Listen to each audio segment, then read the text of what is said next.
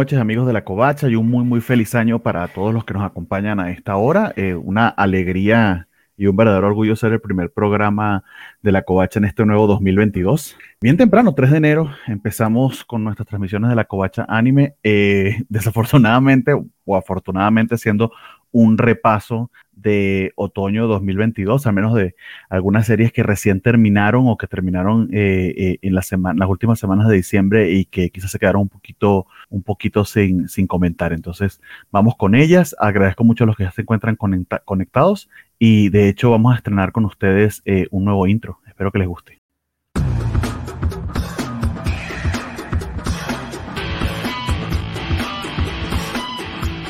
Ay, qué qué, cosa más coqueta.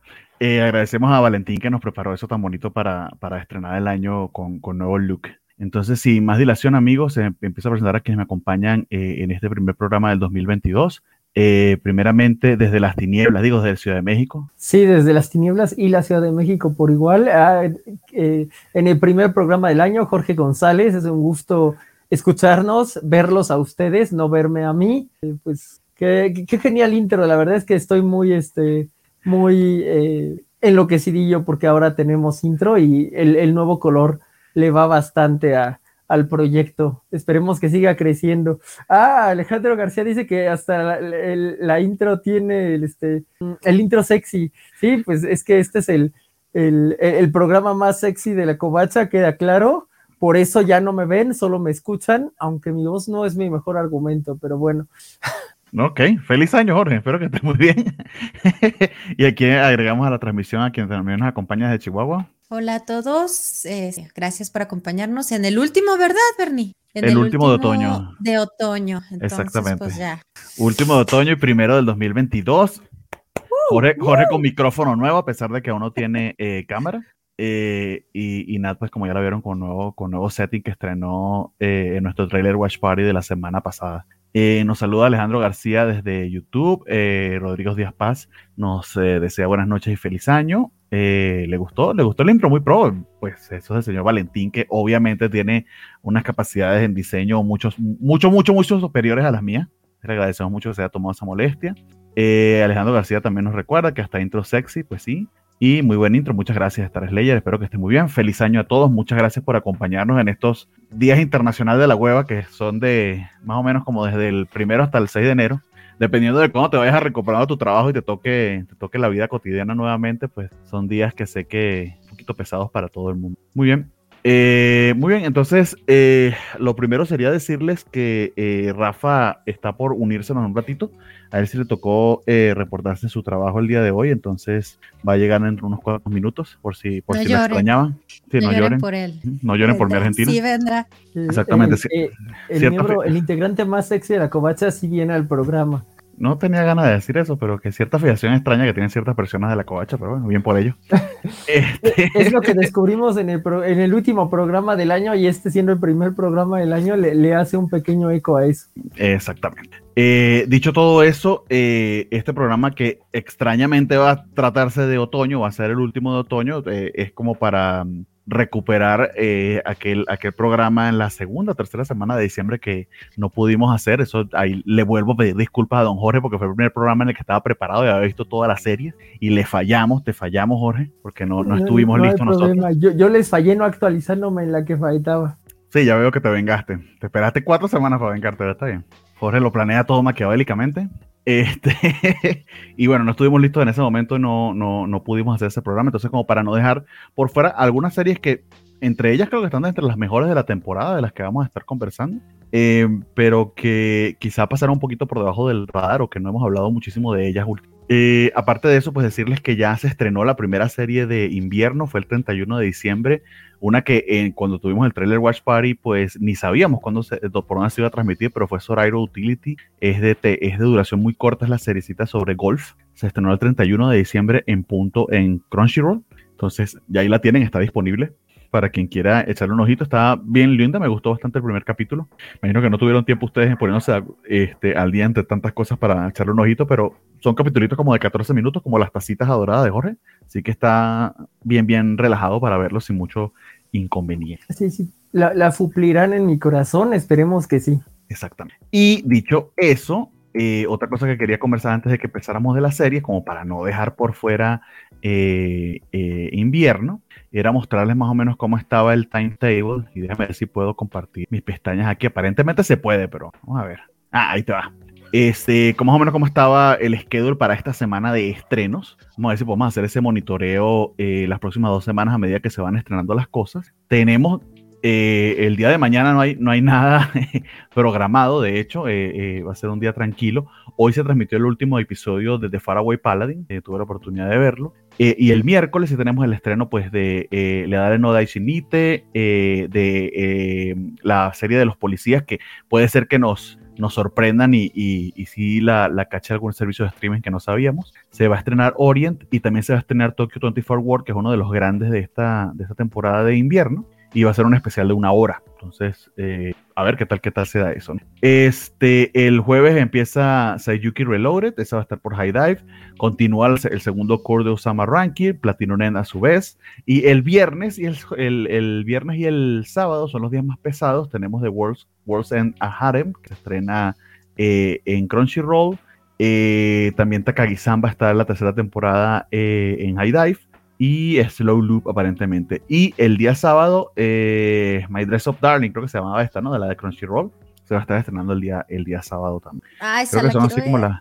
Esas, son como que las más así importantonas. Esa de My Dress of Darling, yo creo que es nuestra primera 4 de 4, ¿no? Eh, voy a hablar en nombre de Rafa. ya, ya llegó Rafa pero ya hay que darle, hay que darle eh, su tiempo en backstage para que se maquille y demás. Ahorita, lo, pongo. Este, y también la segunda parte de El Héroe Realista también se estrena el día, el día sábado. Y bueno, como aquí no se aguantan las sorpresas, eh, desde Duran York. Hola, hola, perdón, se me hizo un poquito tarde, pero ahorita lo que decía Jorge de 4 de 4, sí, sí, concuerdo completamente con esa serie. Pues sí, parece que es una que vamos a ver todos. Eso, eh, no te crean, sí pasa. A veces pensamos que no, pero sí coincidimos en muchas. Estaba haciendo eh, el listado para las votaciones de otoño y si son unas buenas ocho o nueve series que, nos comprometimos a verlas eh, todos. Entonces tampoco es que haya tanta división en la, en la mesa como a veces algunos pueden llegar a pensar o querer.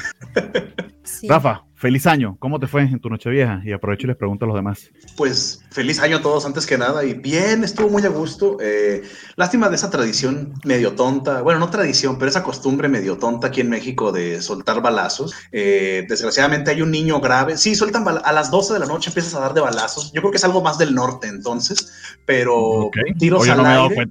No, no, qué bueno, qué bueno, porque es horrible. Todo el mundo tiene que estar escondido y resguardado porque caen balas del cielo y, aquí en Durango hubo un caso de un niño que ahorita anda muy grave porque le cayó una bala. Entonces es una tragedia y es una estupidez que la gente hace, pero pues bueno, de ahí en fuera, este, todo muy, todo muy padre. Este, estoy ahorita en tomar puros líquidos sin alcohol, entonces va todo más sereno. Salud, amigo.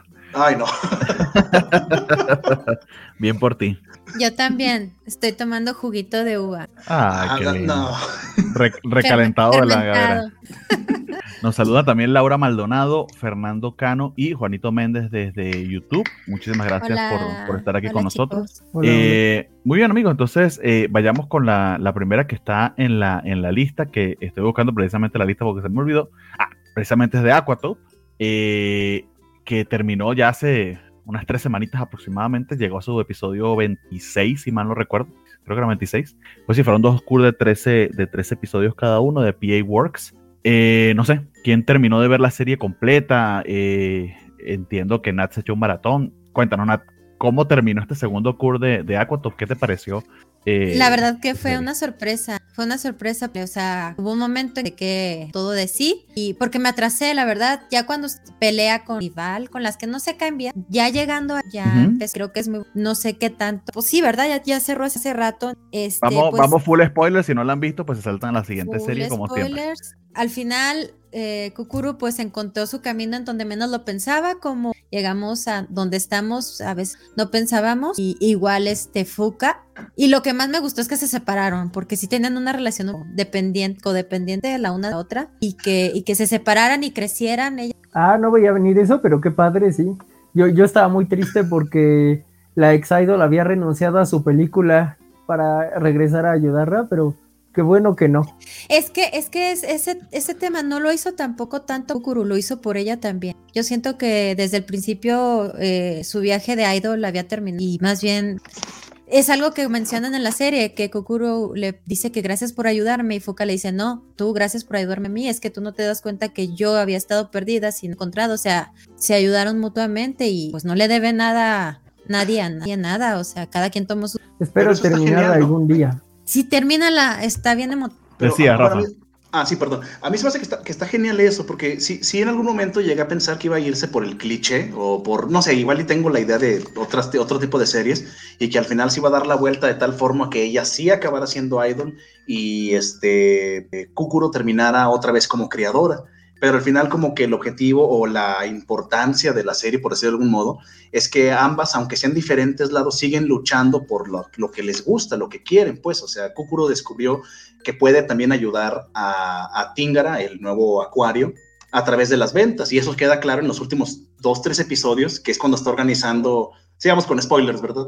Es. Eh, eso es todo. Entonces, cuando están organizando la boda que quieren hacer ahí, que es como que la prueba que ella misma se tiene, incluso hay un rato en el que está deprimida y se escapa del, del acuario y regresa ya con la inspiración de ver lo de las tortugas y cómo otra gente puede ayudar en otras áreas. No solamente tiene que ser creador para darle la importancia a los animales. Y en el caso de Fuca, que ella, a raíz de la situación de una ballenita que está atrapada, que no puede salir, o más bien que no quiere salir, empieza a darse cuenta de lo que es el, los efectos del ambiente en los animales y ella también empieza a agarrar un gusto extra, más allá de lo que tenía esa relación extraña muy dependiente de con Kukuro. Eh, y termina yéndose a estudiar a Hawái, que es lo donde la mandan por una como competición interna que hubo para ir creciendo. Y está padre, al fin y al cabo no terminaron donde querían al inicio de la serie, pero pudieron llegar a hacer, a, hacer las cosas que les gusta y ser, digamos, felices pues de este modo. Es una historia bonita. Sí, son, personalmente creo que son muchos episodios para lo que está contando, pero recomendable, la verdad. O sea, sí está, sí está recomendable y muy bonita la serie. Eh, eh, haces esa mm, observación, yo creo que los pudieron gastar en los personajes si eran, o sea, a mí sí me interesa las backstories de, por ejemplo, el tipo alcohólico o la historia de amor de Kai. O sea, ellos como que a mí quería saber un poquito más y fue muy yo creo que... Y, es que realmente, o sea, teniendo personajes que de vez en cuando sí les daban como que cierta importancia, uno pensaría que los últimos episodios, bueno, vamos a cerrar cabos y que cada quien sí tenga su, su, su cierre, digamos. Y no, se enfocaron más en los personajes principales, que bueno, pues válido, pero no era tan necesario entonces que nos hubieran, creo yo, ¿verdad? Tanto, tanto episodio, porque se había detallitos que se empezaban a tomar un poco más interesantes y al final los dejan de lado.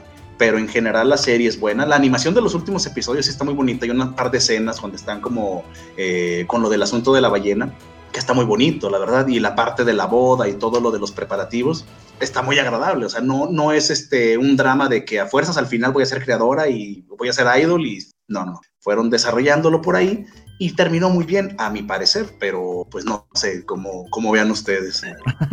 ok.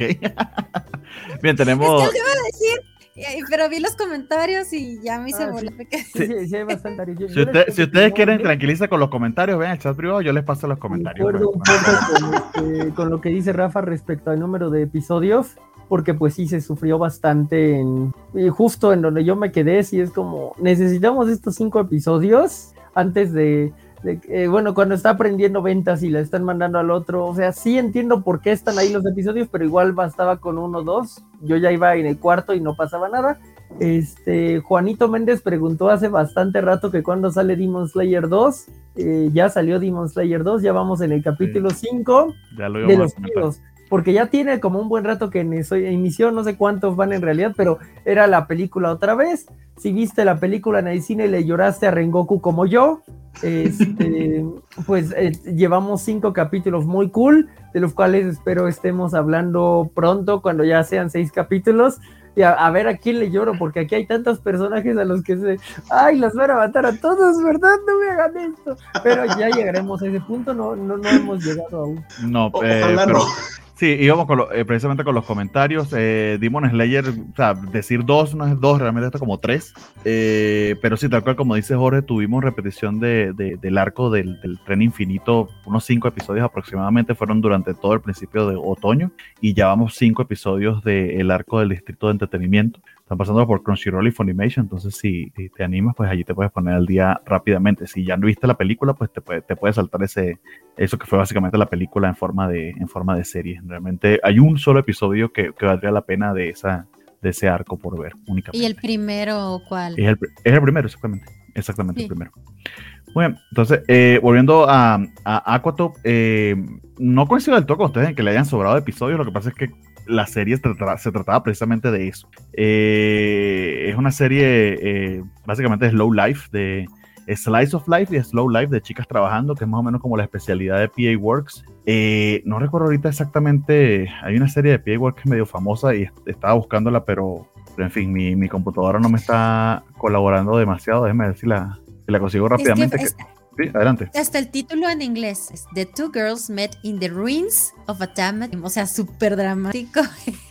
y Sí. saben que creo que Kukuru cayó en una, esta, se crece en una red de gente muy amable, pollo infantil, aspectos vista, porque pues es una niña, un mundo como pobrecito. No, y, déjala, o y sea, hay, muy cierto, hay, y, hay, y hay ciertos huecos raros en la, en la trama, o sea, eh, sin, sin duda, o sea, si, si, si la trama no estaba muy bien planteada precisamente por tratarse de algo muy realista. Ejemplo, ellas estaban en secundaria o algo así cuando empieza la, la serie, está yendo a la escuela y todo, y de repente, pues aparentemente abandonó la escuela por completo. También todos sus otros compañeros de trabajo así lo hicieron y nunca nadie más pregunta por eso. Tanto así que se va a trabajar a, a- este eh, acuario nuevo donde pareciera que se requiere de cierto grado de profesionalismo. Hasta hay un muchacho que es estudiante de doctorado y todo, que tiene la misma edad de ellas, y estas otras chicas que tienen 17 o 18 años, pues hasta, hasta están avanzando mucho más que la persona que está hiper preparada. Entonces ahí hay un, un desbalanceo muy raro de, de- de tiempo que no cuadra del todo. Si hubiese dicho que habían pasado unos 5 años desde que cerraron eh, el, el- el acuario Gama. y se fueron, el Gama Gama y se fueron a trabajar a Tingara, ah, eso hubiese hecho un poquito más de sentido y que aunque sea terminó la secundaria y fue hizo algo en la universidad, pero Oye, pero Está sí bien cierto, Iban a la secundaria, el primer, los pri- el primer episodio se burlaban de que se la pasaba dibujando, ahorita que me acuerdo, y después volvió a salir el- ni el uniforme ni la escuela. ni el uniforme ni el ma- ni, ni su maestro. el nada. maestro. O sea, se les- se- eso fue que lo escribieron y se les olvidó. Entonces, hay guion malo y mal hecho. Eh, hay una serie de, ya me acordé la serie de, de Angel Beats. Que, que es famosa. Angel Beats es una, aunque honestamente la recuerdo de nombre, pero yo nunca la vi. Pero Shirobako, la que es sobre la producción de Ah, anime, es la que hace Chirvaco es buenísima. la que todo el mundo conoce. Pero es eso, chicas trabajando y la complicación entre que una cosa es lo que tú sueñas y tú amas como arte, que ya hemos visto animes que se tratan de eso, y otra cosa es trabajar en ello, ¿no? Y que algunas veces inclusive el trabajo para el que puede ser mejor no necesariamente es creando, sino gestionando, moviendo gente, ¿no? Que también hay un tema administrativo allí. También eso es hiper japonés, lo de darle a la gente que es capaz de organizar, a los burócratas, darles un puesto dentro de las organizaciones eh, más preponderante que solamente la fuerza creativa, porque eh, para los japoneses el, el hecho de trabajar en equipo como nación, que todos pertenezcan a una sola nación y trabajen todos por un solo sueño, vamos a decirlo así, que todos los papeles son importantes, eso es como una mentalidad mm, hasta donde yo lo entiendo muy, muy metida en su cultura, que honestamente, genial, no, no estoy criticando la actualidad, la, la, la situación, pero solamente estoy diciendo que ciertas diferencias quizá con respecto a nosotros que idealizamos muchísimo el, solamente el trabajo eh, creativo o que no haríamos una serie sobre el trabajo burocrático. Ellos sí son hiper capaces de hacerlo y lo- y lo van a hacer en, en muchísimas ocasiones. Dicho todo eso, eh, sí se ve cierto crecimiento de los personajes. Me gustó muchísimo eh, las lecciones que aprende Kokuro, que es, un, es una protagonista de verdad bastante, eh, con bastantes, eh, así, a decir, eh, dolores de crecimiento, posibilidades de crecimiento y de madurez. Eh, ciertamente es una chica muy inmadura. Creo que tiene que ver con ese hueco de guion, porque básicamente es una chica como de 17 años que literalmente le diste una gerencia, no sé qué esperabas. Señor extraño de Tingara, que además la, la acosaba laboralmente. Este, pero dicho todo eso, sí terminan como que consiguiendo su propio, su propio camino, su propio lane. Se acordaron también al final de este segundo core de la, la subtrama que tenían con el, el diosecito este que se les aparecía, que aparentemente pues no sé si era una alegoría o si era un personaje como tal.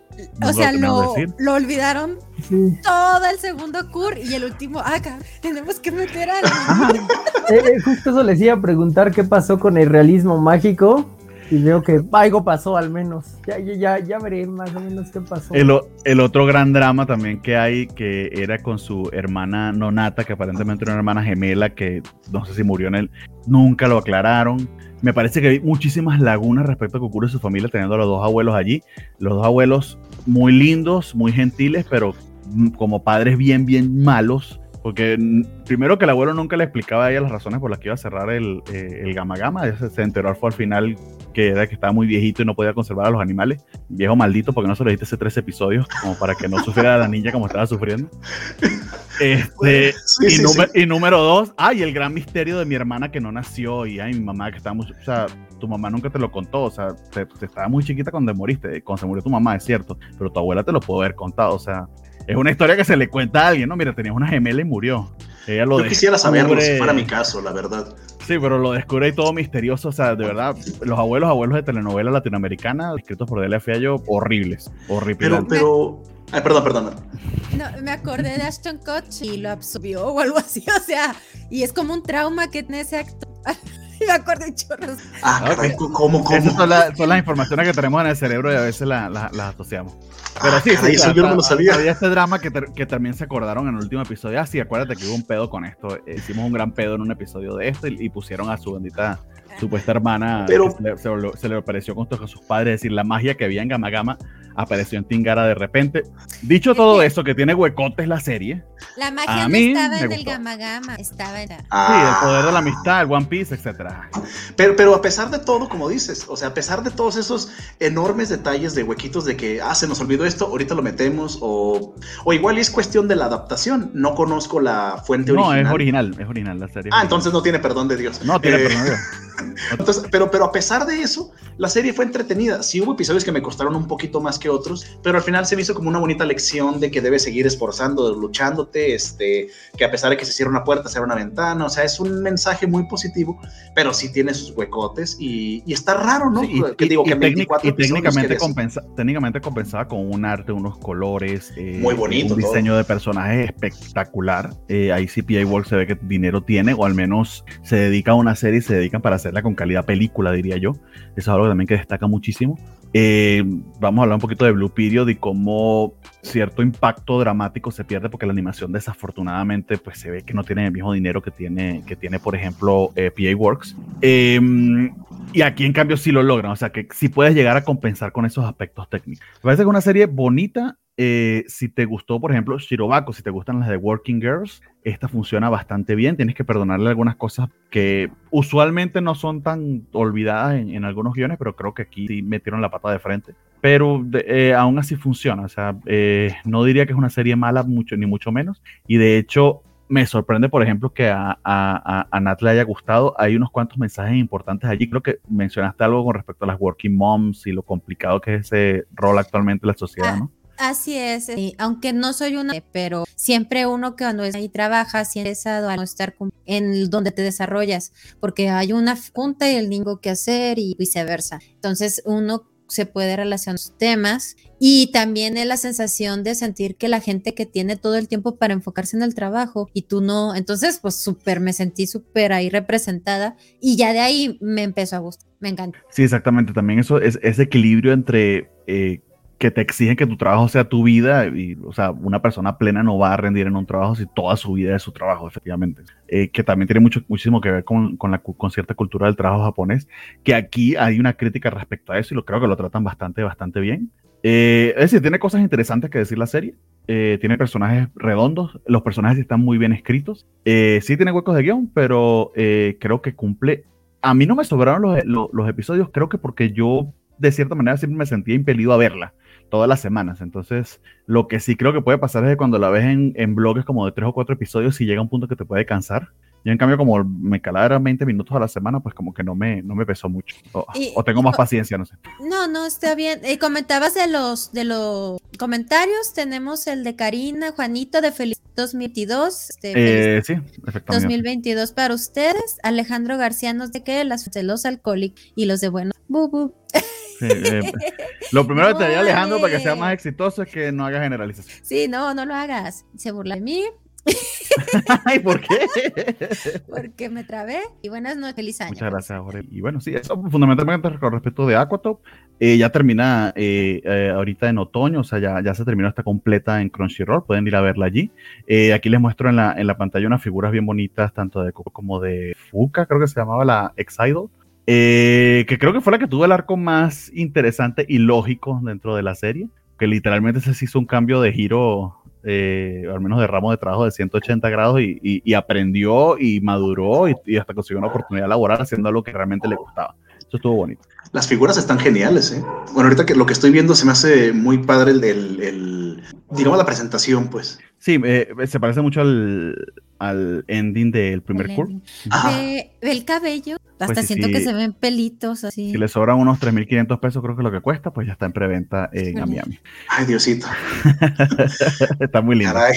Ah, bueno, y otro detalle que eh, eh, eh, lo hemos comentado con Jorge, pero voy, a, voy yo también a lanzarme ese, Jorge. Eh, sí había un trasfondo de un romance entre las protagonistas muy obvio. De hecho, trataron de forzar a un personaje masculino que supuestamente estaba enamorado de Kukuro y ella no se daba cuenta. Ella no se da cuenta porque Kukuro es lesbiana y le gusta. Y deberían, deberían, aunque sea, reconocer que tenían una historia muchísimo más profunda que solo amistad entre ellas. O sea, había una admiración que rayaba en lo romántico, pero esa es otra cosa también la tiene la serie, que no, como no es un Yuri y es sumamente conservadora y un poco cobarde, pues ni siquiera exploraron esa, esa relación entre ellas, que a mi entender tenía todos los visos de una relación romántica, porque no muchísimo más profunda y muchísimo más íntima que un tema de, de amistad, porque llegaba un punto en el que decía, mira, yo te necesito a ti en mi vida, tú eres el motivador y el motor de, mi, de, de, de mis avances, se, se, se confiesan básicamente el amor, pero amistad. Entonces, Es esa tía que llega a Navidad con su. exactamente. Mi tía tiene un mismo roomie hace 30 años, un amigo, date cuenta.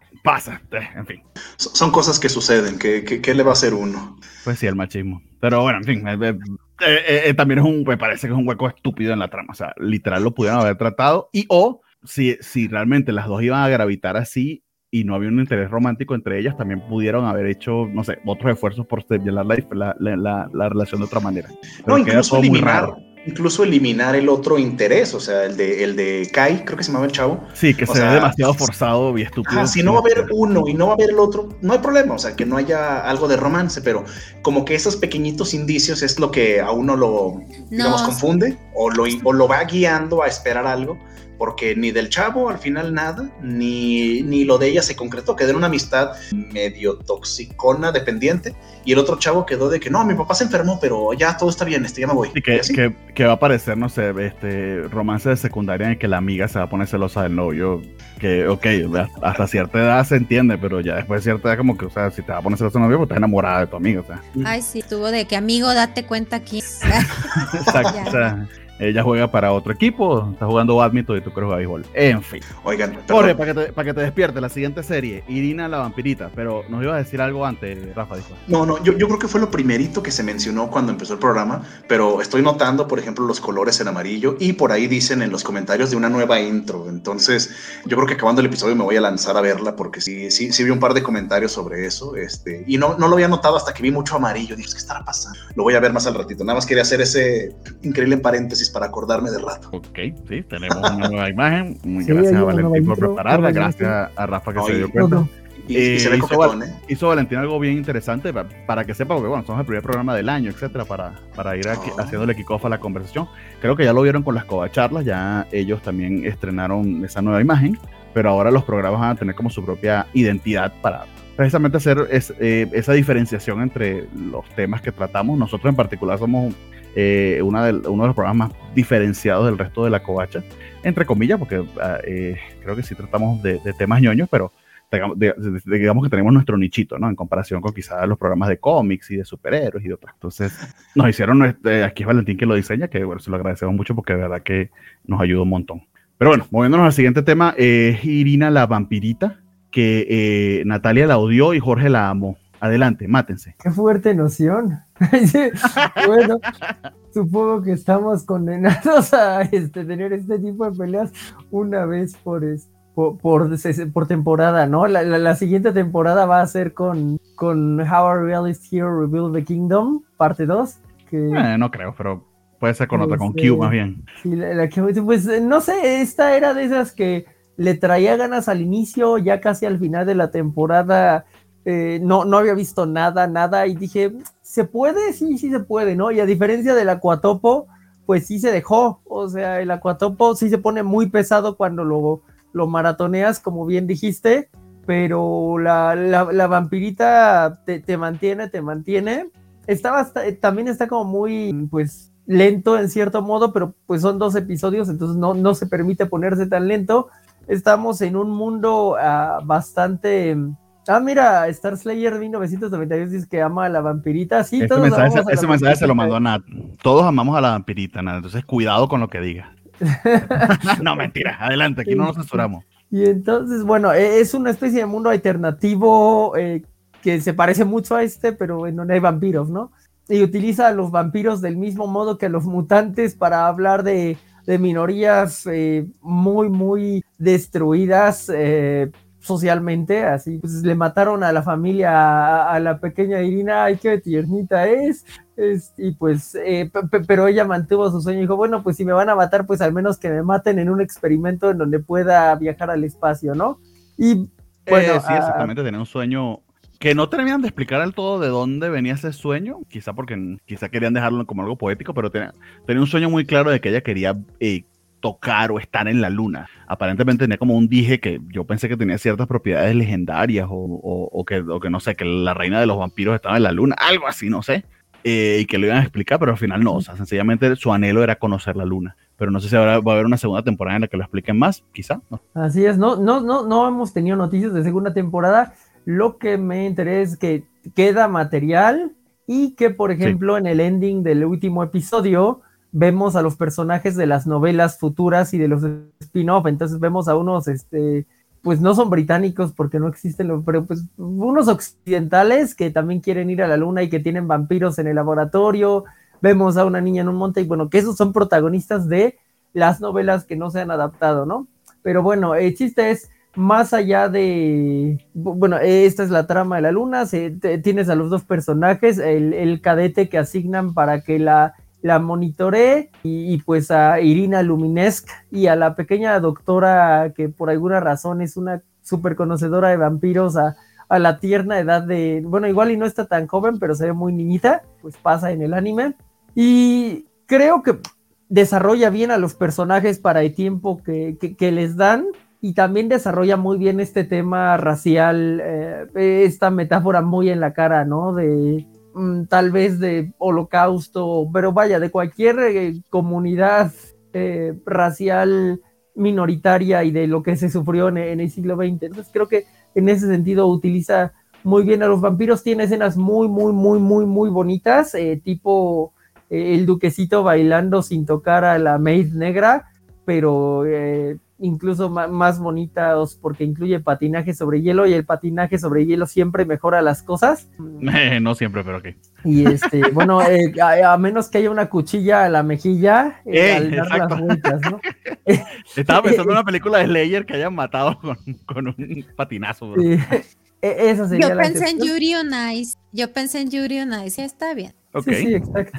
Y este ah, es otro gran ejemplo, ¿no? Em, y pues eh, al, final eh, gira un poco para, para, abarcar más lo social desde estos personajes, aunque ya se les había acabado la, el presupuesto para animación, pues los voice actors ahí medio cargan las escenas en donde ya, ya no les quedaba animación y está, eh, cierra bien, ¿no? O sea, se cierra como su pequeña... No sé si lo notaste en el último episodio que te hay una conversación entre, se me olvidó el nombre del protagonista, pero entre él y sus padres que literal se ve que la metieron después de hacer la animación como para rellenar la historia, pero ni se le mueven las bocas a los personajes. Ahí se nota mucho, ahí le tiraron un Evangelion, pero no les quedó bien de que, bueno, graba estas, le dieron a, a los sellos estas líneas para grabar, pero no me dio chance de mover las bocas, aunque sea, ¿no? Pero igual, quedó bien, o sea, eso me gustó de que tuviesen esa conversación entre ellos porque se iba a ver muy raro que ni se hablaran, ¿no? Haciendo, siendo con toda una alegoría de la Unión Soviética y, entonces ya los hijos no son de la familia, sino de la, de la patria y de y toda la fantasía comunista y demás, que no vamos a entrar en ese tema, pero ahí están, ahí, está, ahí está toda esa crítica, ¿no? Pues sí, o sea, no, no está animado, trataron de ponerlo más bien como una especie de memoria para justificar que no estuviera animado, no es lo más exitoso ah, una parte que me gustó mucho es cómo desaparecen al espía, ¿no? Así de, pues ya no trabaja aquí. O sea, mm, en esta parte muy, muy realista de desaparecemos gente y no la vuelves a ver jamás. Este, o como dijo Lenny en Los Simpson, este, quisiera una dictadura como la de Pinochet, ahí si te desaparecían, permanecías desaparecido, eso le pasa al espía, ¿no? Este, o sea, que un desaparecido no aparecía de repente, sino que realmente quedaba desaparecido. Sí, ah, o sea, a ver, ese giro un poco delicado. Yo me perdí, yo me perdí. ¿Quién desaparece? No entiendo. Ah, hay un espía que desaparece en la, en la serie y que lo, lo, desapareció el gobierno. Ah, ok. Pero, lo desaparecieron tanto que ni te acuerdas. Sí. Supongo que no. es que yo no lo terminé. Si hay una espía, eh, bueno, no la terminaste, te la vamos a espolear. Eh, ¿Hasta qué episodio llegaste? Al del. Pero tú sí la dropeaste, ¿no? Porque no estaba ni en tu lista de las que ibas a terminar. No, pero no, me comprometí porque era de los. o sea, todas las que están en el, en el tier list, todas las voy a. Pero esa me quedé cuando tiene miedo de ir ahí, como ese donde se los perros. Ah, ok. pero es como el 4, ¿no? Sí, por eso. No, ya es como el 6. Es como el quinto. Sí. Me sería difícil juzgarlo porque los vi todos juntos, pero yo siento que el 6 es justo lo del espía. Sí, fue como en el 6 lo del espía y el que estoy hablando es como el cuarto o el quinto, más o pues menos. Pues supongo que el espía debe ser uno de los del, del laboratorio, ¿sabe? Bueno, la, la voy a terminar. Eh, sí, o sea, eh, para ponerle un poquito de contexto, porque la serie ya se terminó y se supone que estamos hablando del final de ella, pero para quienes nos, nos siguen, ¿no? Eh, primero que nos dice Alejandro García es que el Iron Lotus es un gran movimiento de patinaje sobre hielo. ¿Ese es de la, de qué habla? Desde la Hay una película, hay una película que se llama Blades of Glory con Will Ferrell y el chico que es este, ay, no me acuerdo cómo se llama. Y hay un movimiento que es la, Napoleón, de, Napoleón Dinamita. Napoleón Ándale, ese mero. Y hay un video como recién, como filmado en, en, Corea del Norte o algo así, donde practican ese movimiento, pero le cortan la cabeza a la patina, a la patina, a la patinadora, pues. Sí, exacto. Y le cortan la cabeza. Ajá, y es, y es, una bastante graciosa referencia para lo bonito que decía Jorge, que es todas las escenas con patinaje sobre hielo. Pues no sé si vieron esa película, está muy curada, pero no tiene nada que ver con esto. Pero aquí en la casa son gran fans. De... Ah, bueno. Entonces la, la, tienes allí para, para, que la familia te acompañe. Pero bueno, volviendo a, la vampirita, ¿la terminaste de ver, Rafa? ¿O esa sí fue una que no, no te comprometiste? No, de, de, hecho sí, sí la tengo comprometida para antes de las votaciones de la semana que viene. De hecho es la tarea de esta semana porque se me atravesó el fin de año, Navidad y fiesta y no vi casi nada esta semana. Pero esta semana ya uh, cancelé todos los eventos importantes para ponerme al corriente antes de las votaciones. Porque sí se me... No, sí no me vas a ir a la rosca. No, no, no, que la rosca venga a mí mientras veo la tele. Ese va a ser el objetivo. Oh, my God. Lo, que, lo que te va a llegar lo que te va a llegar es muñequito. Sí, sí, raro, ¿verdad? Sí. O el muñequito del niño para que tú compres los tamales porque no fuiste a... Perdón, perdón. No, no, no, no me di cuenta de lo que dije hasta que ya lo había dicho. Bueno, pero... ya, tienes el pedazo de TikTok para nosotros. Diablos. Aparentemente sí.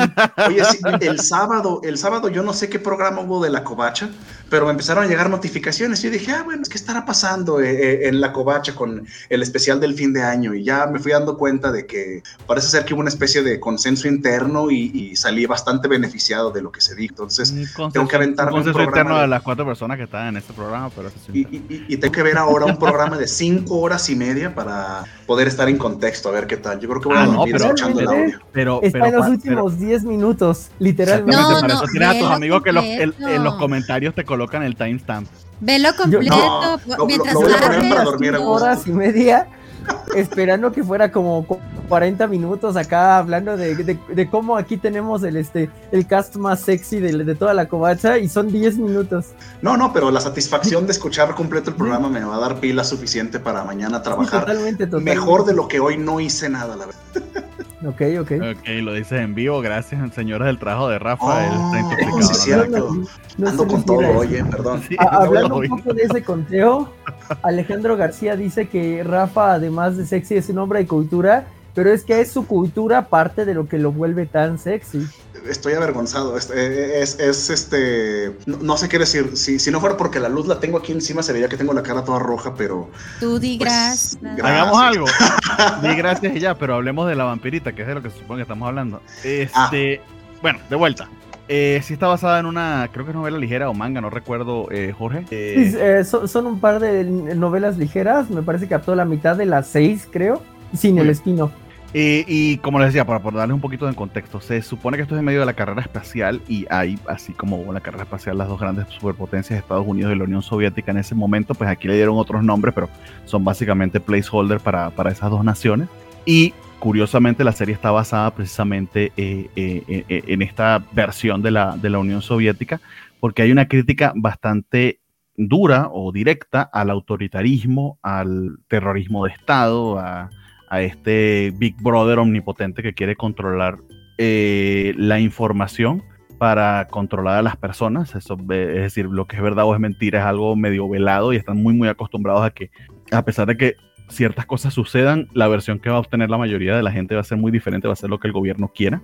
Y en medio de todo eso, pues se aprovechan de ello para, como es un mundo en el que existen los vampiros, para utilizar a, a uno de estos vampiros como humanoides para este primer viaje al espacio. Lo curioso está en que eh, vemos muchísima preparación de Irina, nuestra protagonista, para ir al espacio. Y yo pensaba, de hecho, el último capítulo de la serie va a tratar de su viaje, ¿no? Eh, locurando yo más o menos del ritmo al que iba la serie. Y en cambio, más bien acelera bastante. Y es como a la mitad de la serie, sexto, séptimo capítulo, que Irina efectivamente va al espacio, va y vuelve. Su viaje es completamente exitoso. Y luego lo que tenemos es toda esta amenaza sobre ella, porque una vez que regresa, lo último de que la Unión Soviética que se entere eh, Estados Unidos, que pues eh, el primer viaje exitoso que tuvieron los soviéticos, pues no fue con un humano, fue con algo que consideraban menos que un humano. Y ahí voy y, rescato el comentario de Jorge sobre que los vampiros aquí son, son un placeholder también para, los, para la metáfora de los mutantes y de las, y de las eh, minorías eh, dentro de estos tipos de regímenes, de, este de regímenes que son tan, tan maltratadas, ¿no? Vistas como menos de humanos. Otra gran metáfora, por ejemplo, esta temporada tuvimos en 86 respecto a ello, ¿no? Este, y... Ah, Robotron nos deja aquí un comentario bien interesado. Saludos. No sé si ustedes pueden leer eso. Toda la banda. Ah, muchas gracias. No, pero qué, bien, qué bien que tenemos aquí para traducirnos. Eh, si quieren entender por qué está escrito en emojis y lo, y lo leyó muy bien. Este, bueno, en fin. Eh, y el último pedazo de la serie trata sobre ese, ese conflicto de qué va a pasar con Irina a la par de que quien la entrenó pues eh, va subiendo rankings, digamos. Eh, y, está, y termina creo que en una catarsis bien, bien bonita en el último episodio. Sí sufre muchísimo el anime de que el presupuesto se ve que era limitadísimo. Eh, le pasa mucho, mucho eso a los animes nuevos en Japón, que puedes ver cómo la, la, la, animación va cayendo terriblemente. Los últimos episodios a veces tienen hasta imágenes fijas con voces. Quiero hacer un paréntesis aquí porque Irina al principio se veía, o sea, la verdad es que me encantó mucho la animación y el dibujo. El 80% del presupuesto se le fue en los primeros dos capítulos para meterlos en el trailer. Eh, el 20% restante en el patinaje. Exactamente, la, escena del patinaje está muy bien, muy bien animada, pero las últimas escenas eh, se pierden mucho del punch dramático porque no se, no se presupuestan bien o terminan, no sé, no le meten todo el esfuerzo que puedan a esos últimos episodios y terminan casi secándolos por inercia. Lo cual es un poquito triste porque eh, la historia creo que tenía tiene bastantes eh, picos y valles, o sea, no, no, es un constante creciendo, pero sí, va pero sí se va moviendo bastante, bastante bien. Y me gustó mucho, con mucho cómo terminó. No diría que está entre, ay, el super top de la temporada, no, pero para nada es una de las peores. Es una serie bien, bien completa, bien redonda, con personajes muy bonitos. Eh, sí, ¿Cómo, cómo? Les spoileo que sí la puse en el top 3 de mis votaciones. Eh, Perfecto. Ahorita vamos a hablar de, las votaciones porque vamos a hacer borrón y cuenta nueva y tienen oportunidad para retractarse y o afincar en sus decisiones. Este. Y. A ver, que perdí un poquito el hilo. Eh, no, está, no está entre las peores para nada. Un personaje bonito bien redondo. Sí llega a ser un poquito cursi a veces, pero creo que va con el tono de la historia. La historia es romántica, más no poder, y cursi, más no poder. Entonces tampoco es como, no sé, como si estuviésemos viendo eh, la que vamos a ver de la en Wars and Harem y que de repente se pusiera toda cursi, sería muy ridículo, un Echi, algo así. Vamos. Eh, ¿qué, ha pasado? ¿Qué vamos a ver? vamos a ver todo ese compromiso Wars and Harem. Bueno. Este, ahí vemos. Pero, eh, pero bien, bastante bien, bastante redondita. No lo habíamos comentado mucho, pero pasó un poquito abajo de la mesa porque no era de las, no era Platinum Zen, no era Tactopus, no era que venía con esos grandes nombres, esos grandes estudios, pero creo que cumplió muchísimo más en historia que precisamente esas dos que acabo de mencionar que tenían grandes promesas. Está bien redondita, muy bien armada, eh, una muy, muy buena. That's it. Eh, no sé, eh, tenemos a ver, dice, dice Leia que apoyamos a Jorge con su top, muy bien. Ahorita le vamos a comentar respecto a eso. Entonces, para, para el final del programa, para que se queden con nosotros, porque le tenemos buenas noticias respecto a eso. Muy bien, el siguiente que tengo en la, en la lista, eh, que también se terminó eh, hace un par de semanas y que también fue una bonita sorpresa, es eh, el anime con el título más largo de la historia. Creo yo que sigue siendo el anime con el título más largo de la historia. Voy a decirle a Jorge, porque Jorge cada vez que lo mencionamos, él tiene que mencionar el título completo en inglés, japonés y en español. Jorge, adelante, mientras Sí. consigo los... Bueno, expulsado del equipo de la heroína porque no era un compañero leal, decidí vivir una vida tranquila en la campiña. Este, justo se terminó con el año, se, se- fue con el año este. eh, y, cuando hablamos de algo medio ecchi que es muy cursi, este también tiene esos dos detalles. E- Es, cursi, es medio ecchi, este, acabó ah, siendo mucho más eh, interesante de lo que uno habría esperado, aunque tal vez el título nos debió de, haber dicho algo. Y yo, sí- yo sí creo que flaqueó un poquito con ese extraño diseño de la, de la nave espacial en la que se metieron. Pero digo, fuera de, de- de eso, mu- mu- bu- bu- buen desarrollo de personajes, una construcción de mundo interesante, no, no siempre perfecta, pero, pero interesante. Y pues te- terminaron bonito la mayoría de los personajes. Y lo, lo padre es que cerró la historia. Digo, la puedes continuar porque se ve que las novelas continúan bastante tiempo, pero cerró muy bien. Este, que quedó muy redondo en cuanto a lo que, lo que decía.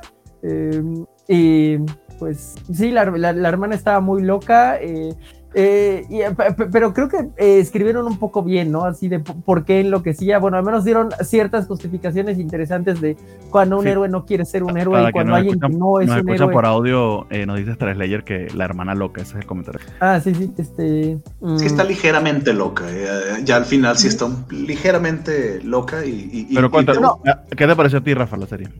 Fíjate que como, como dice Jorge, hay detallitos, por ejemplo, como lo de la supernave espacial totalmente sacada de la manga, o, o- o, bueno, al menos por lo que sabíamos de, las, de la historia, pues sí estuvo muy raro todo eso. Pero yo cuando la empecé no esperaba realmente nada, dije, pues me va a divertir, son poquitos episodios, va a estar agradable, y conforme fue avanzando, los últimos dos, tres se me hicieron más interesantes. Tiene cositas raras, pero por ejemplo, la pelea final de Ruti, de la hermana que está loca, contra, ay, ¿cómo se llama el, el malo? Danan Nobui, ay, ¿cómo se llamaba el compi? Bueno, contra el, el villano final, está muy bien animada, la verdad, la pelea. A mí se me hizo como que un cambio muy drástico de la animación. La historia es simple, o sea, te pone el dilema de que el héroe que tiene que salvar a este mundo, que en este caso es la hermana, pues simplemente no quiere ser el héroe que salve el mundo, ya solo quiere ser una muchacha normal enamorada de su hermano, como en todo Japón probablemente, y va tratándose más o menos de eso. Ella incluso toma esta, ¿cómo se llama? Esta pócima que le va a disminuir la bendición del héroe, que es lo que la va volviendo ligeramente loca. Sí, pero pasa en este mundo que hay una disposición genética inevitable a ciertos roles. Eh, son estas llamadas bendiciones, que Bendiciones. básicamente son como, como si tuvieses un, valga redundancia, un rol eh, predestinado a un juego, ah, ¿cómo se llama esto? Un RPG.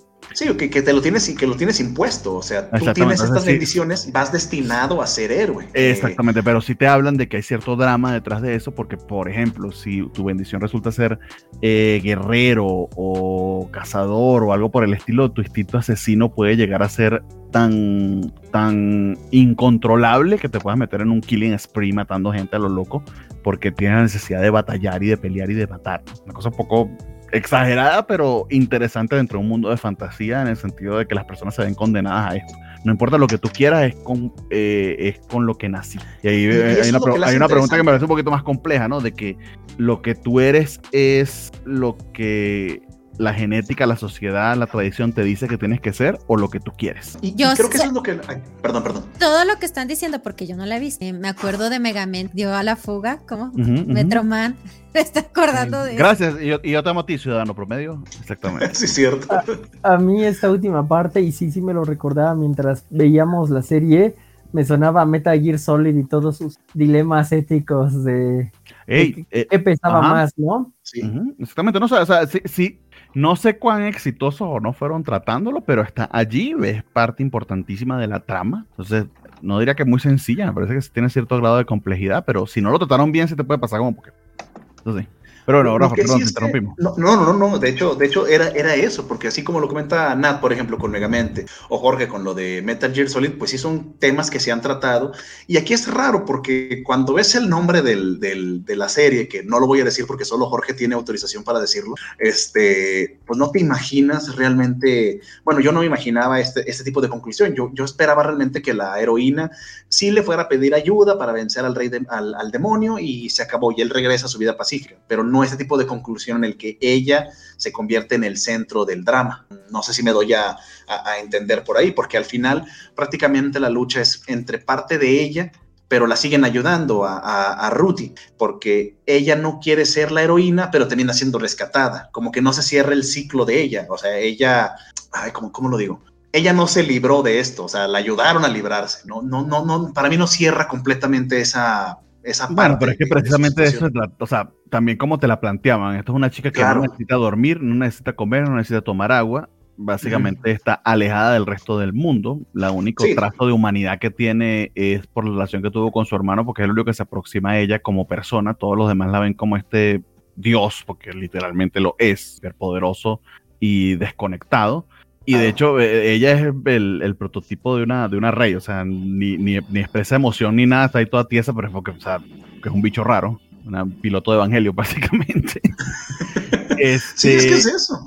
y sí, quizá lo que necesitaba era eso, o sea, eh, quién, bueno, me- me- medio el dilema de Watchman, ¿no? ¿Quién vigila a los vigilantes? ¿Quién rescata al héroe? ¿Quién es el héroe del héroe?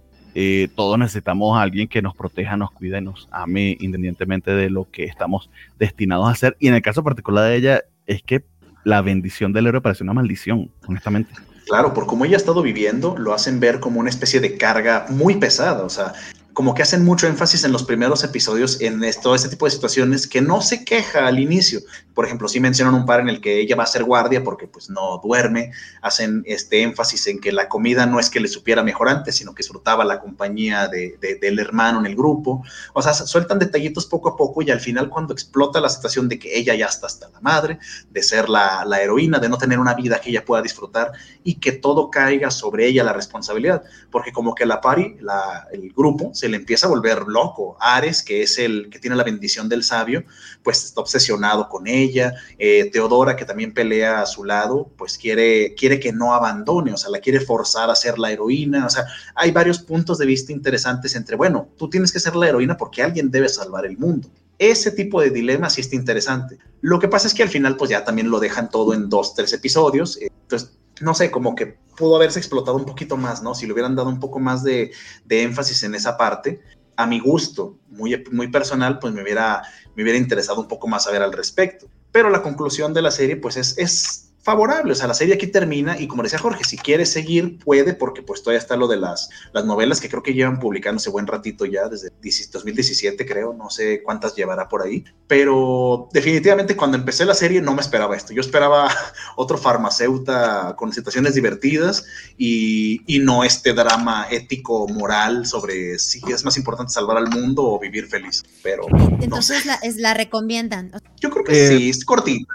No diría que hay que verlo, o sea, si eres fan Ah, del anime y la fantasía te gusta, eh, no te dejes llevar quizá por el título mega largote, por la waifu con las tetotas, ¿no? O sea, eh, pues un poquito más profunda que eso.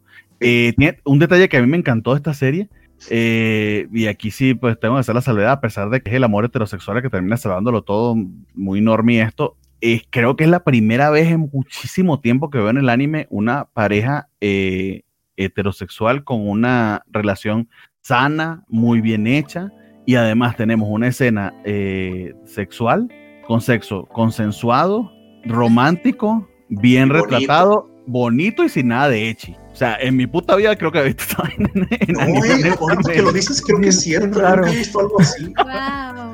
O, o será que ya andaba O sea, muy este, acostumbrado a todo lo demás, pero ni, es un, ni es un tip- bonito. ni es un- ni es un tipo imbécil que, eh, eh, no sé, que cada vez que toca a la tipa le da algo porque, no sé. Le sangra la nariz. Le sangra la nariz porque, Ujú. en fin, es virgen hasta los 77 años. Y tampoco es un eche así descarado que literal aquí tienes la versión censura para que, para que veas lo que Mm. no viste. O sea, eh, tiene su nivel de erotismo muy bien tratado, pero sin, sin, sin llegar a, a- a extremos. Y es una relación muy sana entre ellos y una relación eh, física. Es decir, no tampoco, o sea, no va a esos dos extremos lo que usualmente nos tiene el anime, porque es algo medio ya rapey cuando va al, al terreno hentai echi, o es algo exageradamente eh, platónico, como de hecho eh, El duque. el duquecito, por ejemplo. Aunque el duquecito, digamos que, aunque sea, se tomaron la molestia de que hay una razón para ello, ¿no? O sea, literal, si la toca, la mata, ¿no? Sí, sí, eh, a mí se me hace muy buena razón para no tocarla, la verdad. Sí, sí, exacto. Ahí en que se existe algo dentro de la trama y eh, hecho sería la serie con la mejor justificación para ello. Hay otras series en las que no, ni se juega puro por esto. Pero es que es eso, es cero o cien. O es una relación en la que en veintitantos episodios ni se tocan la mano porque se avergüenzan los dos. No, ellos van avanzando y van avanzando al ritmo que van avanzando al ritmo que tienen que ir avanzando. O sea, se conocían desde hace mucho tiempo, se están reencontrando, se sabía que se gustaban Sí, mientras se lo confiesan, pero no es como tú te esperabas, se lo confesaron, bueno, más nunca se van a hablar de esto, hasta ahí llegaron, y alguien le va a sangrar la nariz dos veces y vamos a tener la escena de, de- de los baños termales y ya. No, o sea, se, ve- hay escenas de besos, hay escenas de, de cama bien tratadas, sin ser hechi, o sea, eh, en eso eh, creo que tiene mucho más que ver con la novela ligera, pero también con quienes están haciendo el anime que se atreven a no, a no, a no caer en los tropos. Entonces eso también es Sí, algo sí. que vale la pena ver por diferente, que es ridículo que lo como sea diferente, pero bueno, así es el anime. pero es como Eh, darle respeto al personaje, ¿no? O sea, Sí, no tener exactamente. explotarlo de esa forma. Y sabes que este con- personaje y puede voy con tener otro- esto. Y con otro detalle, que Red eh, y Reed tienen sus eh, roles muy bien definidos y él no es menos hombre ni menos protagonista por dejarla a ella, eh, que en todo caso es la guerrera, es la que tiene ese, ese calling, es la super batalladora, etc. Él es capaz, por supuesto, de batallar y todo lo demás, pero sabe que ese es el rol de ella y no la disminuye por eso, más bien la necesita por ello. Imagino que viene entrenado por el hecho de que su hermana pues tiene esta bendición, maldición. Entonces, tiene capas la, la serie, creo que están bien tratadas. Sí hay algo de apresuramiento, creo yo, porque no saben si van a tener una segunda temporada, entonces tratan como de cerrar la historia muy rápido. Creo que si se hubiese tratado en unos 15 episodios y o en dos cursos, hubiésemos tenido un poquito más de historia, más de, de, de detalles sobre todo esto que les estoy contando. Pero Sí, creo que cambia va a ser exitoso.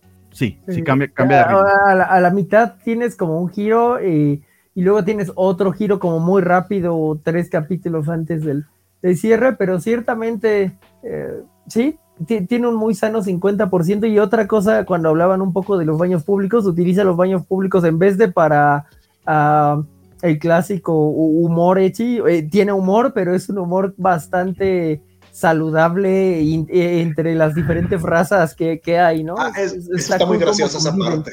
la- No, de hecho, creo que, creo que lo comentaba cuando hablamos porque precisamente nos tocaba ese episodio. Tiene una escena en la que todos se desmayan y a, y a todos se les va la toalla y tienen su clásica escena mostrando el, el culo, pero es graciosa para todos los personajes. Y cuando quiero decir todos, son todos los personajes masculinos. O sea, eh, sí hay Echi, no lo voy a negar. De hecho, estoy seguro que 15% del presupuesto de animación fueron para las- los senos de Reed porque están muchísimo mejor animados que muchísimas batallas. Eso no lo vamos a negar. Pero he visto, he visto series mucho peores que. Es que es eso, hasta se agradece que ahora no hayan hecho la fórmula, la clásica de vamos a irnos por este lado para atraer más gente, que aunque sí puede tener un par de escenas, un par de detalles, todo lo que es la relación de ellos, que lo manejen de esa forma tan sana, o sea, es como que una sorpresa agradable, dices, ah, mira, ahorita va a salir una escena así, o ahorita vas a pasar tal cosa, Sí. y no es bonito, es normal, es tranquilo. Es que creo, creo que que Jorge lo había, creo que Jorge lo había comentado la primera vez que hablamos de la serie. Es que se besan. eh, y es, Y, y- que y estúpido es que rarísimo. pero sí, es rarísimo.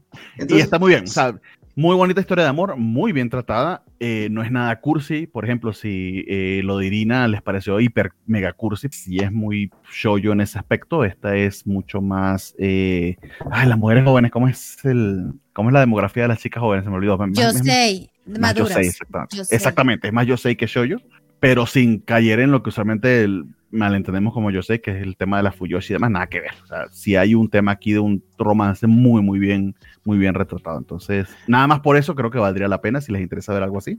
Y ojalá que haya una segunda temporada que se tome más tiempo para, para explorar el, el, el- Eso estaría genial, que hubiera una segunda temporada, porque yo creo que mucha gente por ver el nombre y la, el póster, pues no, no llama particularmente la atención. O sea, solo con ver el nombre no te llama la atención, solo, solo por lo largo se A mí menciona. el nombre fue lo que me compró. ¿En Eh, serio? O, o puede que te llame Rafa, pero pienses que es todo lo contrario. Puedes pensar que es Ah, una, parodia, sí. una parodia tipo Konosuba, por ejemplo. Por- porque yo Eh, recuerdo que no. cuando la, la- la anunciamos en el programa anterior de, de los trailers, yo recuerdo que la razón por la que me dio la atención es que era un farmacéutico. Pero realmente el hecho de que fuera un farmacéutico o que estuviera trabajando en una farmacia no tiene mucho que ver en, los episodios. O sea, creo que en, los primeros dos hay detallitos, pero o sea, yo, yo llegué a esta serie pensando que era como el pre del otro compita. De y otra cosa que me encanta, que, es un detalle mínimo, es que no es un Isekai. Ah, también, Que hay muchos Isekai, como por ejemplo el farmacéutico, que lo único que tienen de Isekai es que tienen que decir que el tipo vino de otro mundo cuando no importa en lo absoluto para la trama. O sea, no tiene ni sentido, ni consecuencia, ni nada. Lo dicen para poder llamarse Isekai para que la gente vaya y los vea porque es un Isekai, porque los Isekai mueven mucho. Pero Isekai es como el género de los superhéroes ahorita en el anime. O sea, mínimo tiene que salir cierto porcentaje de eso porque es lo que se está vendiendo.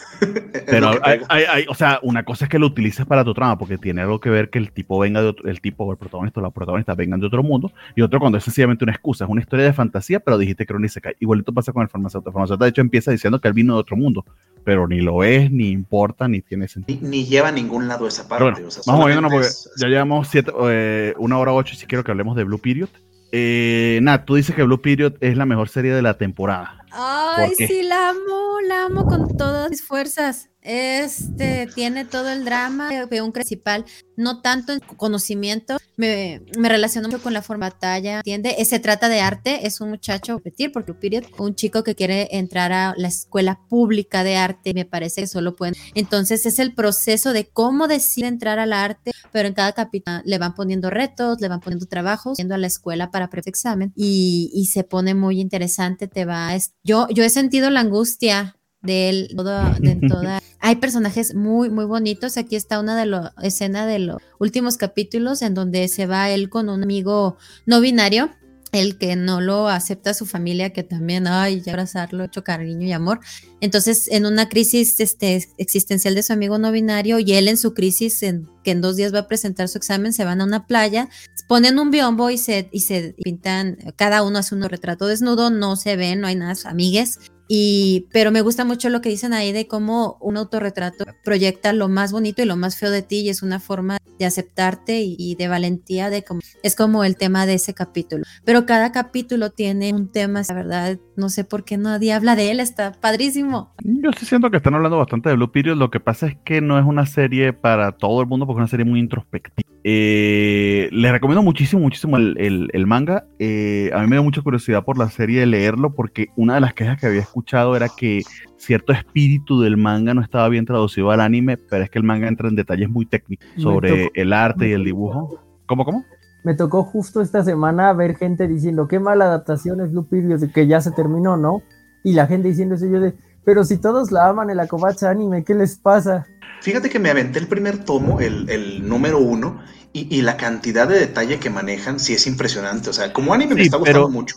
Pero eh, ahí es donde voy, donde la gente, eh, el tema con sus expectativas eh, es, irreal. O sea, y siempre va a haber el que se queje y siempre va a haber el que diga eso.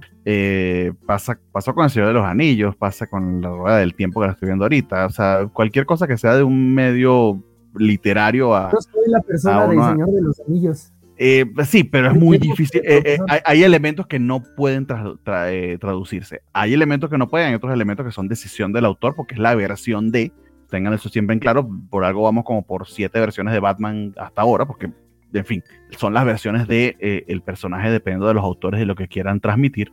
Me parece que las quejas para esta serie en particular creo que sí tienen algo de validez en el sentido de que la animación, si lo puedo decir con, cierta propiedad, la animación no le hace eh, mérito o justicia al, drama que está siendo representado, pero hay elementos del manga que sencillamente no estoy diciendo que no puedan adaptarse, pero que hubiese sido increíblemente aburrido. Estamos hablando una situación parecida con Misan, yo supongo. O sea, son las cosas que tú ya tienes en tu imaginario de una manera y, y cuando el artista o no lo representa como tú lo imaginas, ya está mal.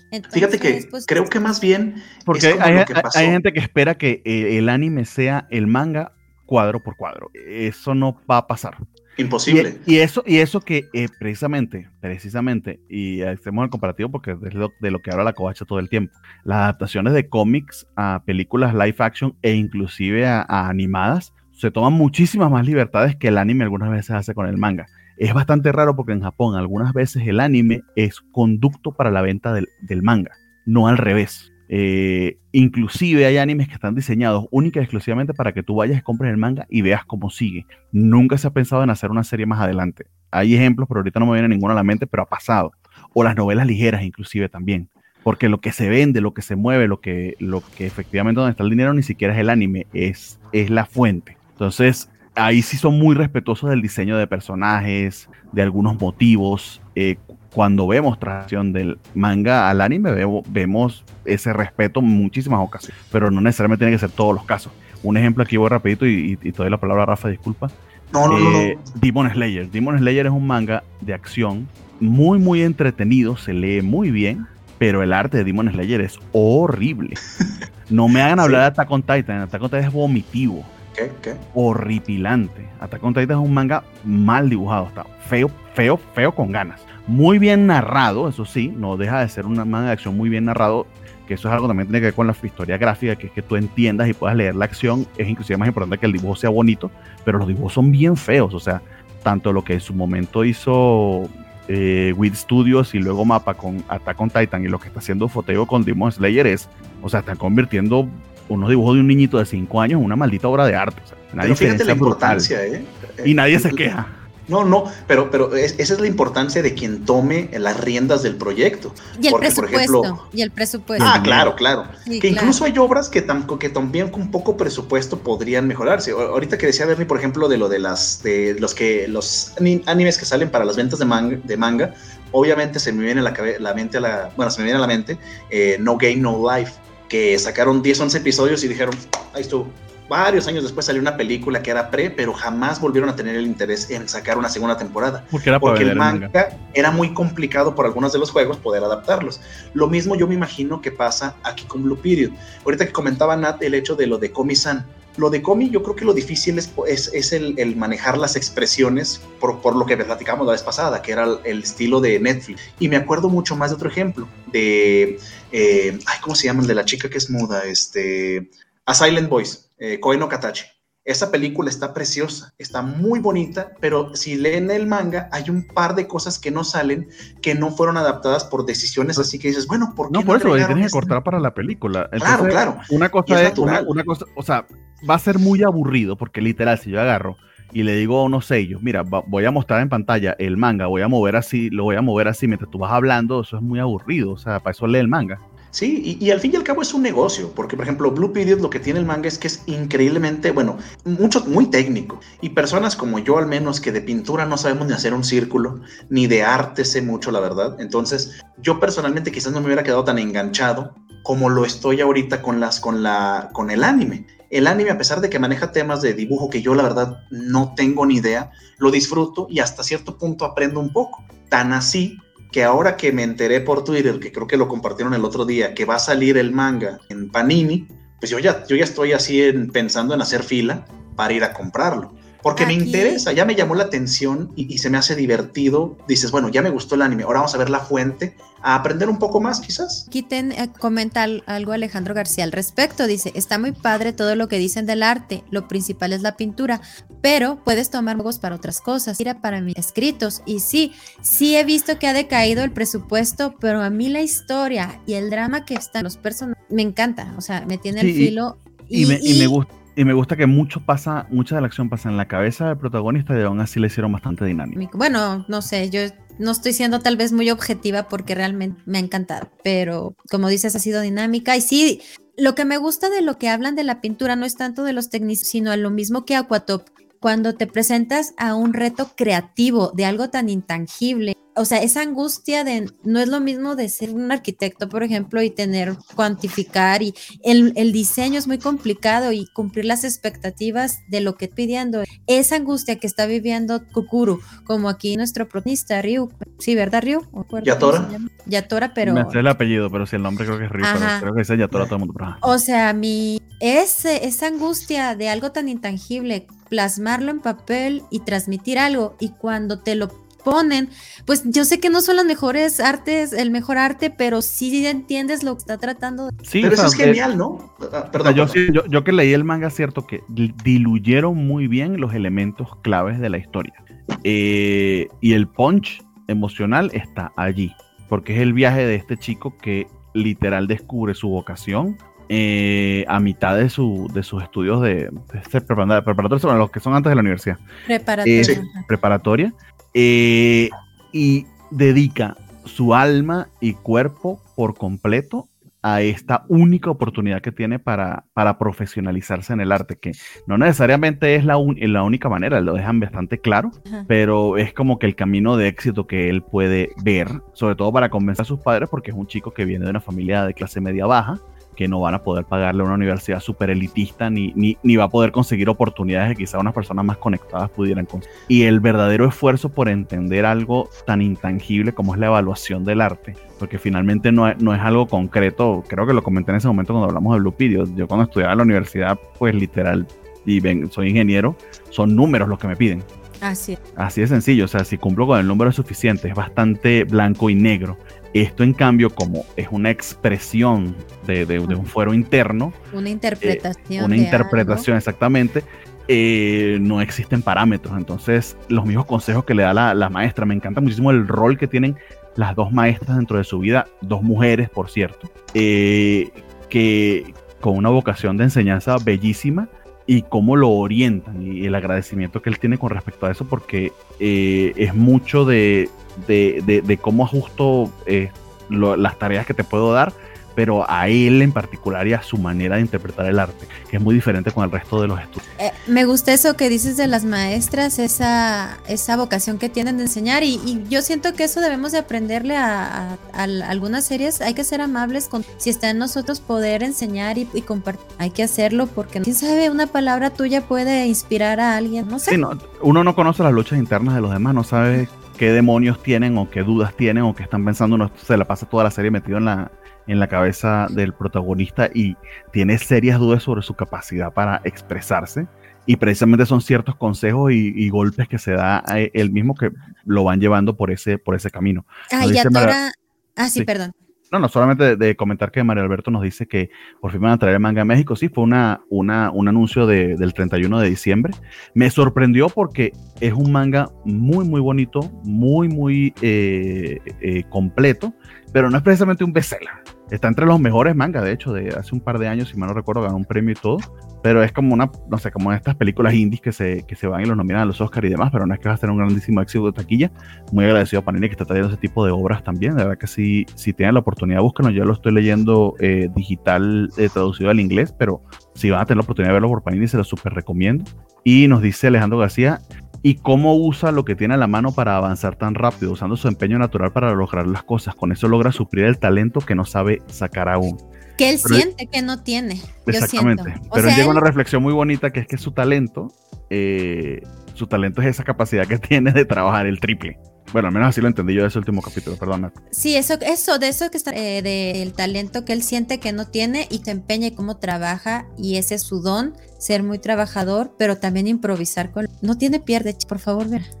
Sí, a, eso, a, eso, a eso de que pasamos mucho tiempo viendo al protagonista, pero están todos sus compañeros, las comparaciones que él hace con ellos, está el hipergenio que no necesita estudiar ni dedicarse tanto, pero que ve avances en él está eh, este amigo o amigue eh, de género eh, no binario y los dramas que vive en su casa fortísimos con respecto a ello y cómo decide renunciar en medio de, una verdadera vorágine y una crisis que tiene y cómo él decide apoyarlo por, por ciertas verdades también que le dice la cara sobre cómo es, a veces puede ser muy metódico, muy frío y el arte a veces necesita que te lances a las cosas. Eso nadie más le podía dar ese consejo, sino precisamente este chique que que tiene esa capacidad de ser tan desenfadado con respecto a la sociedad. Si quiere en un momento vestirse, presentarse como hombre, pero vestirse como mujer, eh, la sexualidad tan amplia que tiene, es, obviamente lo opuesto de Yatora. Entonces, ese contraste entre ellos está muy, muy bien tratado, sin ser condescendiente, sin ser este, eh, la, la, serie, sino solamente personas encontrándose y, y, chocando en cierta medida. Eh, muy conversacional, muy quieto, pero muy, muy, muy profundo. Lupita de verdad que a mí me dejó gratamente sorprendido. Eh, no sé si le daría la máxima calificación como dice eh, Nat. Ya sé. Eh, pero no, no, por, no porque no se la merezca, sino porque en comparación con otras cosas dentro de la temporada creo que sí queda de ver.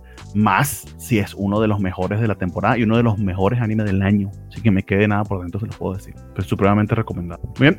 Eh, Jorge, ¿qué pasó con Blue Period? Pues no ha pasado nada. Y... Te veo muy callado porque eh, eh, una de las cosas que me gustó de Blue Period es que se me pareció mucho a, a, la serie de la temporada pasada que tanto te gustó. De hecho, que, que el personaje que tienes en tu avatar ajá. Se parece bastante a eso. No remake. Ajá, ah, exactamente. Bokutatsu no remake eh, se parece en, en, en no diría en, eh, en, trama, sino en tema. Entonces puede ser que te interese bastante de la super Está ahí en Netflix y ya está completa, ya se terminó los dos episodios. Eh, junto con Komi-san es una de las series que salió en simulcast en, simulcast en Netflix, es decir, igual que hace Crunchyroll y, y, y, y Funimation la fueron liberando de manera semanal. No al mismo tiempo que Japón, pero con dos semanas de retraso, más. Bastante eh, en comparación con algunas series que hemos tenido, como por ejemplo la segunda temporada de Vista, que literal tuvo cuatro meses encerrada allí. Eh, entonces, nada, o sea, eh, vayan y darle. Y que la soltaron de trancazo y pues yo me la devoré, pero muchos ya no la vieron. Se, puede que sea que se diluya un poquito ese, ese impacto. ¿no? Pero bueno, en fin, dense esa oportunidad. La Blue Period es una de las mejores series del año, sin que me quede, se los digo. Eh, Súper recomendado. Muy bien, ya terminando, eh, les comentamos lo siguiente. Eh, vamos a tener la oportunidad en esta temporada de que eh, no solo vamos a hacer las votaciones, como ya se, va a ser tradición, tradición es la segunda vez que lo vamos a hacer, este, como hacemos todas las temporadas, sino que además nuestros queridos oyentes, escuchas, van a poder acompañarnos en las votaciones. Para ese fin, eh, yo dediqué buena parte de mis vacaciones porque nunca en mi vida lo había hecho. Eh, de hecho, le pedí a los muchachos que probaran porque a ver si funcionaba, porque ni idea de si jalaba o no, porque no, no sabía cómo hacerlo. Eh, pero hicimos una forma en Google que va a permitir que no solo nosotros, sino también ustedes puedan hacer el ranking. Pero para poder hacerlo de la mejor manera posible, porque es que no somos muchísimos, no podemos literal que una persona vote por cada una de las categorías, porque entonces no va, no va a llegar a mucho. Eh, vamos a tener que hacerlo igual que la, la, la, la, vez anterior, que es que vamos a ponerle, hacer ranking, para con esos rankings sacar quizá un sentido más eh, directo de nuestro feeling con respecto a esa lista de, de, lo mejor o lo peor, ¿no? Porque lo otro sería que votaciones directas, pero si tuviéramos un base como otras páginas que se pueden poner a mil, mil, mil doscientas personas a votar, pues ahí sí pudiera sacar, digamos, una muestra mejor, pero nosotros somos poquitos. Entonces, como somos poquitos pero benditos, vamos a tener que hacerlo así. A lo que voy con eso es que eh, vamos a publicar el día de hoy, eh, lo voy a dejar en la descripción del video de, de, YouTube y de Facebook, y a su vez también en el Twitter de la Covacha Anime, el link para la forma en Google. Entonces, quienes quieran pueden acceder a él. Eso sí, solamente les va a permitir contestar una sola vez. Eso no significa que lo tengan que hacer todo de una sola sentada, no es un ticking clock, ni mucho menos pero si tienen que sentarse a dedicarle un tiempecito. Entonces, eh, los, los, cuatro que estamos aquí, pues le dedicamos un tiempo al programa y por eso lo podemos hacer, pero quienes nos quieran acompañar tengan eso en cuenta. Eh, cada categoría son las mismas categorías que votamos la vez anterior, eh, pero a cada categoría hay que dar el ranking, ¿no? O sea, en qué lugar coloco yo a la serie, a la canción, al personaje, etcétera, dentro de estos 16 o 17, que creo que fue lo máximo que, que logré meter allí. ¿Por qué tanto 16 o 17? Porque si no se pone la gente brava, que porque no me incluyeron mi ending de no sé qué qué, mi opening de no sé qué qué, que al final va a quedar todo tirado al, al fondo porque son bien malas esas canciones, pero bueno, ok, para que no digan nada. Ah, no, no, no, no, es, es, es, es justo y necesario. Pero aquí sí vamos a tener oportunidad de hacer campaña. Entonces, detalles con respecto a nuestra votación. Lo que le decía, hay que tener que dedicarle un, tiempito a hacer un ranking y otra cosa que es necesarísima, solamente un voto por persona. Precisamente porque no somos muchos, somos poquitos, pero bendito, un voto por persona y deben colocar sus nombres. Tengan eso en cuenta. Entonces, nombre, seudónimo, como se quiere identificar. Este, Star Slayer, por ejemplo, que nos sigue, si usted coloca Star Slayer y ya, y hace su votación. Eh, yo luego voy a recuperar todos esos datos eh, me fumaré un churro en Excel porque ni sé cómo lo voy a hacer, este, para que después lo podamos comparar. Y la semana que viene, pues vamos a ver esos, esos resultados. Eh, de allí vamos a sacar un ranking general y ese también lo vamos a publicar como hemos hecho todas las, las temporadas. Si no funciona con esto, pues así va a ser nuestro ciclo todas las temporadas. Vamos a tener nuestro trailer Watch Party y al final de la temporada tener nuestras votaciones para poder llevar ese comparativo. Y ya el año que viene, porque no lo hicimos este año, vamos a tener también un ranking de lo mejor del año porque no tuvimos mejor año de este ranking, porque la Coacha Anime arrancó fue en verano del 2021, arrancó a la mitad del año. Somos bebés. somos bebecitos. Pero ya si, si, todo sigue bien y no, eh, no me terminan de odiar los otros tres que están aquí, no se van a mitad del programa, pues sí vamos a tener nuestra Coacha Anime a final de año con nuestro ranking de lo mejor del año. ¿Podemos venir de traje ese día? Sí. Hace lo que usted quiera. Eso es todo. todos, todos. Y Para creo sacar que- mi sombrero de copa. Y creo que más gente lo van a, te lo van a, a exigir. Bueno, Sí, dice ¿qué va a Star Layer, que excelente. Muchas gracias, Star Layer. Ah, Pues esa era la idea de que nos acompañaran. Eh, Félix, Alejandro lo habían pedido en su momento. Entonces, bueno, ya esta es nuestra versión 2.0 de las votaciones, a ver qué tal nos va. Hasta que consiga una página un poquito más fácil para hacerlo del ranking. Y dice que para qué votación, dele todos los premios a Comisán ya. Bueno, Jor- ahí donde tú te vas, Jorge, y te creas siete emails. Siete, y siete seudónimos y tú votas por Comisán de primera. Pum, pum, pum, No des ideas, ¿eh? No, no, no, no. Nosotros, ah, y ahí vamos. Esto va a ser tipo votación universitaria. Tengan eso en cuenta. Nosotros somos los cuatro del Consejo de la Universidad y está la votación de los estudiantes. Entonces, la votación de los estudiantes, todos nuestros escuchas van a tener su votación aparte. Está la votación. También voy a ver cómo hago para combinarlas, pero eso ya soy yo que me tengo, como lo digo, me tengo fumar un churro en Excel. Ay, no, porque es que te odias. Emi. Ay, No, no me, no me odio. trabajo. Vuelvo al trabajo el 10 de enero, por eso. Ah, con razón, no, no. Qué buena onda. Tenía como 26 días de vacaciones porque no tengo vida, este, y era justo. Muy bien, señores. Tengo malas ya con eso. para Alejandro Carecilla respecto a votar por las supercampeonas, pero se puede votar por el opening. Sí, ajá, tengan en cuenta una cosa que a todos le dan esa selectiva, parecen eh, este, o clientes de mi trabajo y o políticos. Habíamos establecido que las series que iban para mejor anime de la temporada eran aquellas que al menos la mitad de la mesa iba a ver. Y las supercampeonas solamente las vio el señor Jorge. Tengan eso en cuenta. Pero hay un montón de otras categorías donde siempre también están incluidas todas las chicas de pura Ore. O al menos yo traté de que estuvieran mejor personaje. De, de hecho, te haciendo un par de preguntas, Jorge, allí para, para las tacitas y las supercampeones, porque hay un par de, de- de- de categorías en las que quiero. Pero bueno, en fin. Eh, anuncios parroquiales, despedidas, lo que quieran decir. Hacer, eh, eh, hacer campaña también, vamos a hacer campaña si quieren, porque vota por aquí, vota por allá. Proselitismo, ¿eh? Se puede. Proselitismo Blue político, period, blue period. Ah, Bueno, ahí está. Empieza usted con su campaña. Bueno, yo voy a votar todo por 200, no se crean, no, pero va a llevarse alguno de mis votos. Llamen a la gente a votar. Nos vemos entonces aquí el mes que viene ya con las votaciones. Les deseo a todos muy feliz año y les agradezco por la cobachani. Bye. Y a ti te pueden seguir por.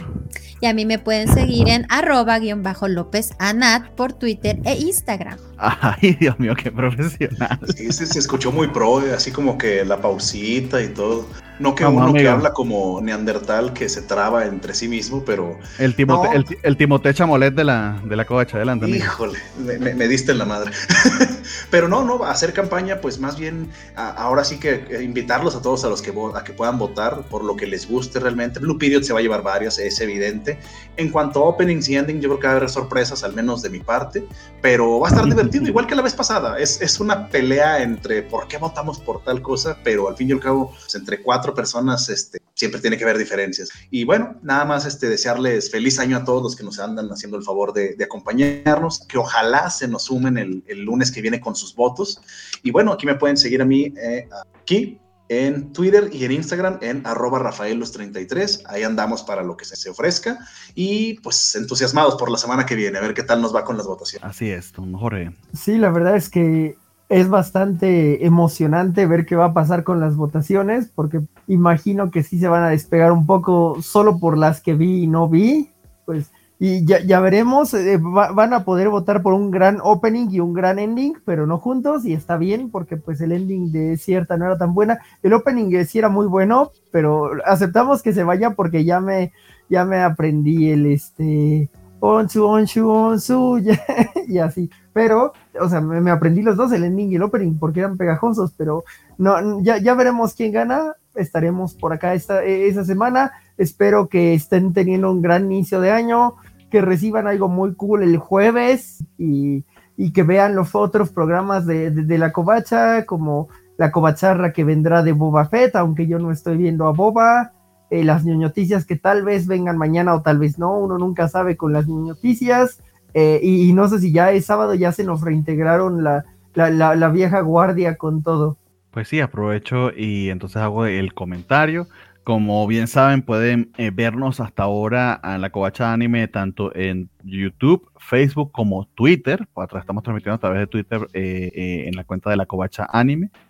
A su vez también las versiones en audio van a salir publicadas a través de Anchor, Spotify, Google Podcast, Apple Podcast. Eh, si pueden ir a y Spotify, si pueden ir a Spotify y seguir los, los podcasts de la Covacha, se les agradecería mucho. Si nos escuchan a su vez por iOS, por Apple Podcast, si nos colocan cinco estrellitas y un comentario en iTunes, se los agradezco muchísimo. Se ayuda muchísimo para el algoritmo. De hecho, lo necesitamos. Eh, igual en Google Podcast o en cualquier otra plataforma, por favor, vayan, denos like, seguir, cinco estrellas, pongan cinco estrellas y digan, me dijeron que pusieran cinco estrellas, pero este programa es una porquería. Si así lo quieren poner, no hay problema, pero si necesitamos las cinco estrellas.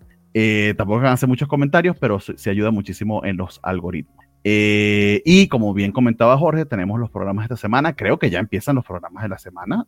sería mañana las ñoñoticias edición hipernocturna, porque empiezan como a las 10 de la noche terminan a las 2 de la mañana. Este, los eh, miércoles, no me acuerdo qué sea de los miércoles. Ah, sí, la covacharla de Boba Fett, que ya tenemos el libro de Boba Fett, se estrenó la semana pasada a través de Disney Plus. A mí me gustó bastante el primer capítulo, así que vayan y verlo.